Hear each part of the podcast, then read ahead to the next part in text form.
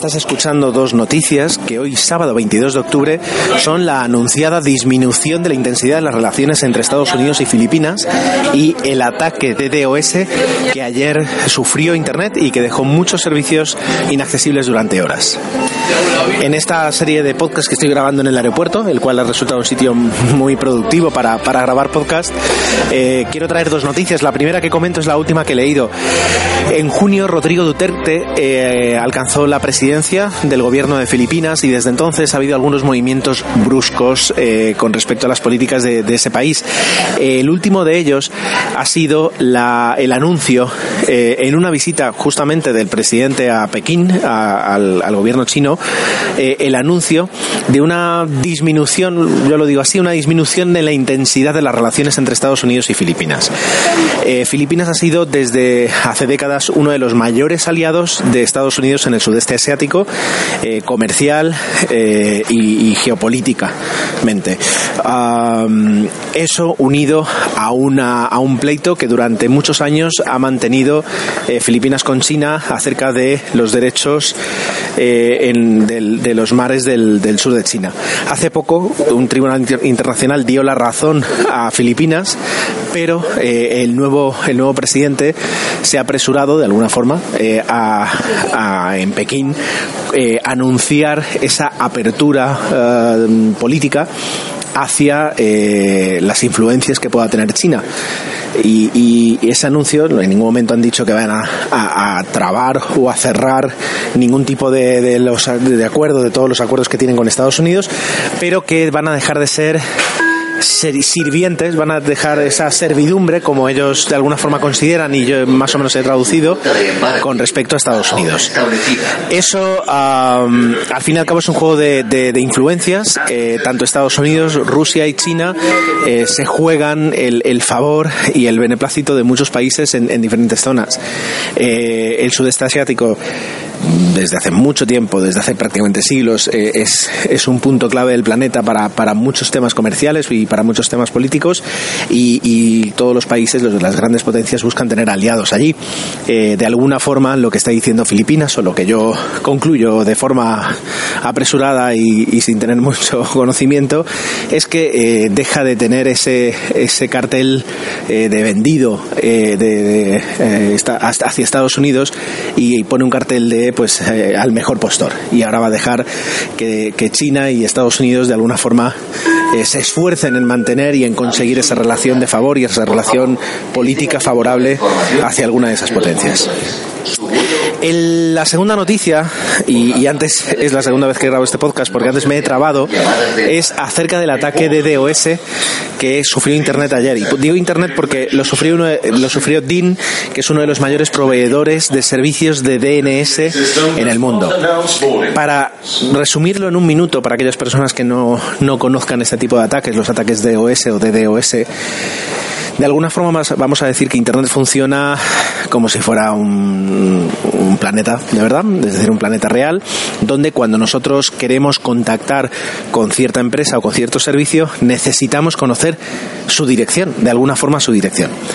Conocer eh, las direcciones postales, imaginemos, de las oficinas de todos estos sitios sería muy complicado, memorizarlos eh, o, o simplemente trabajar con ellos y de alguna forma Internet provee una suerte de código postal. Traducido, eh, esas direcciones postales son los eh, son los eh, las direcciones IP, que es un número cuatro son cuatro grupos de números que van entre 0 y 255, que son muy difíciles de memorizar. Sin embargo, los códigos postales en internet son justamente los dominios, son los las www.twitter.es o la spotify.com, facebook.com, google.es, es decir, son eh, juegos y grupos de palabras eh, mucho más eh, fácil de memorizar y de trabajar con ellos. Hay empresas que se especializan en ser esos traductores, en los que nosotros ponemos ese dominio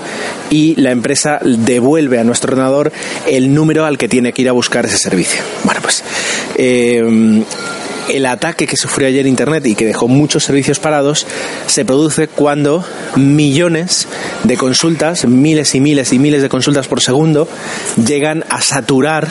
los servicios de estas empresas, los servidores de estas empresas, hasta el punto en el que ya directamente no, no responden ni a esas peticiones malignas ni tampoco a las, a las benignas que, podemos hacer los usuarios. Es algo dentro de todo habitual esos ataques llevan existiendo muchos años. Eh, lo que ocurre es que eh, ahora se están utilizando y están empezando a, a utilizarse eh, dispositivos uh, ajenos eh, a, a, a, las personas que los perpetran para, para aumentar el poder del ataque. Es decir, y traducido, utilizan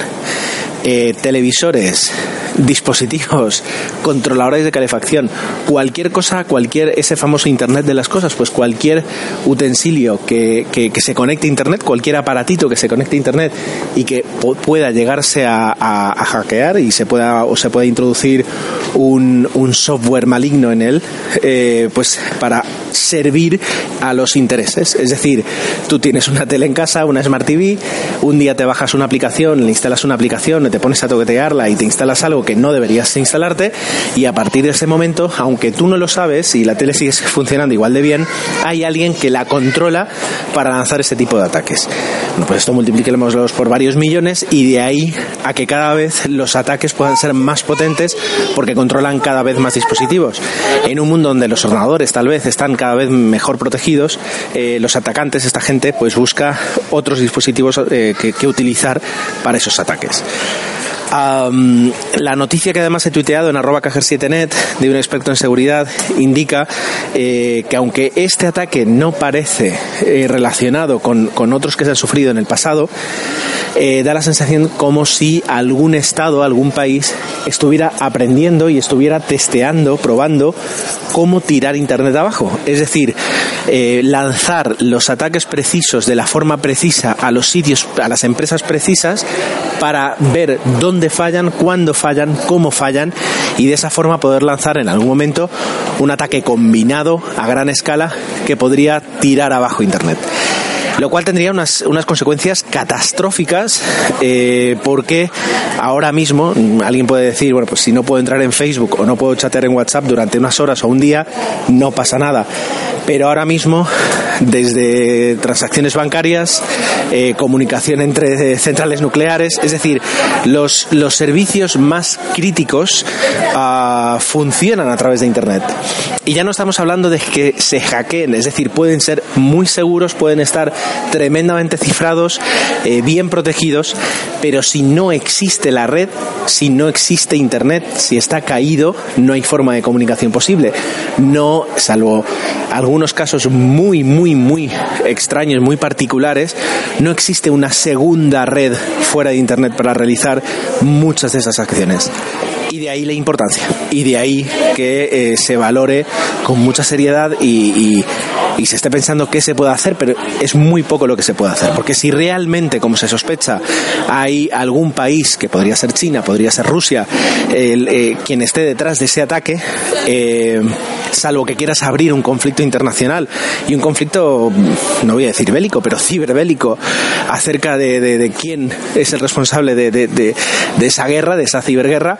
uh, pues salvo que quieras abrir un conflicto y no está el mundo como para abrir más, más conflictos, eh, tienes que de alguna forma aguantarte y, y aprender a mejorarte mejor. Pero eh, te puedes proteger de un bombardeo, pero no puedes evitar sus consecuencias nunca. Así que, bueno, ahí está, ahí está el tema.